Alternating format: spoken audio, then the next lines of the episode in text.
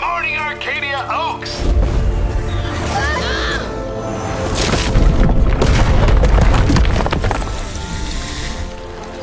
Wow, they really put this one up fast.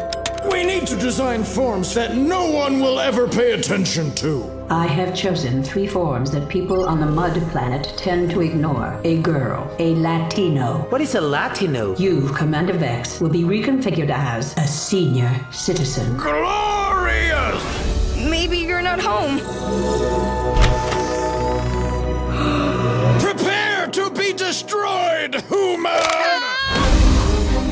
What are you doing here on Earth? Enemy forces led a coup, and we were forced to flee for our life. Destroy them all. We'll be perfectly safe here so long as we keep a low profile. Uh, why are they looking at us? Princess Asha, you're like the coolest, bravest, butt kickingest teenager this side of the known universe.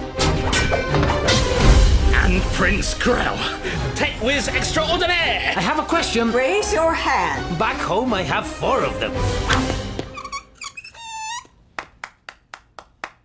They are under the protection of Varvatos Vex. Hold up! You're aliens? Awesome sauce! No place the royals can hide is beyond my reach. Assemble the bounty hunters. Don't you know Princess is on fire? I'm a quick study. Together, you are unstoppable. What? Is this some new attack?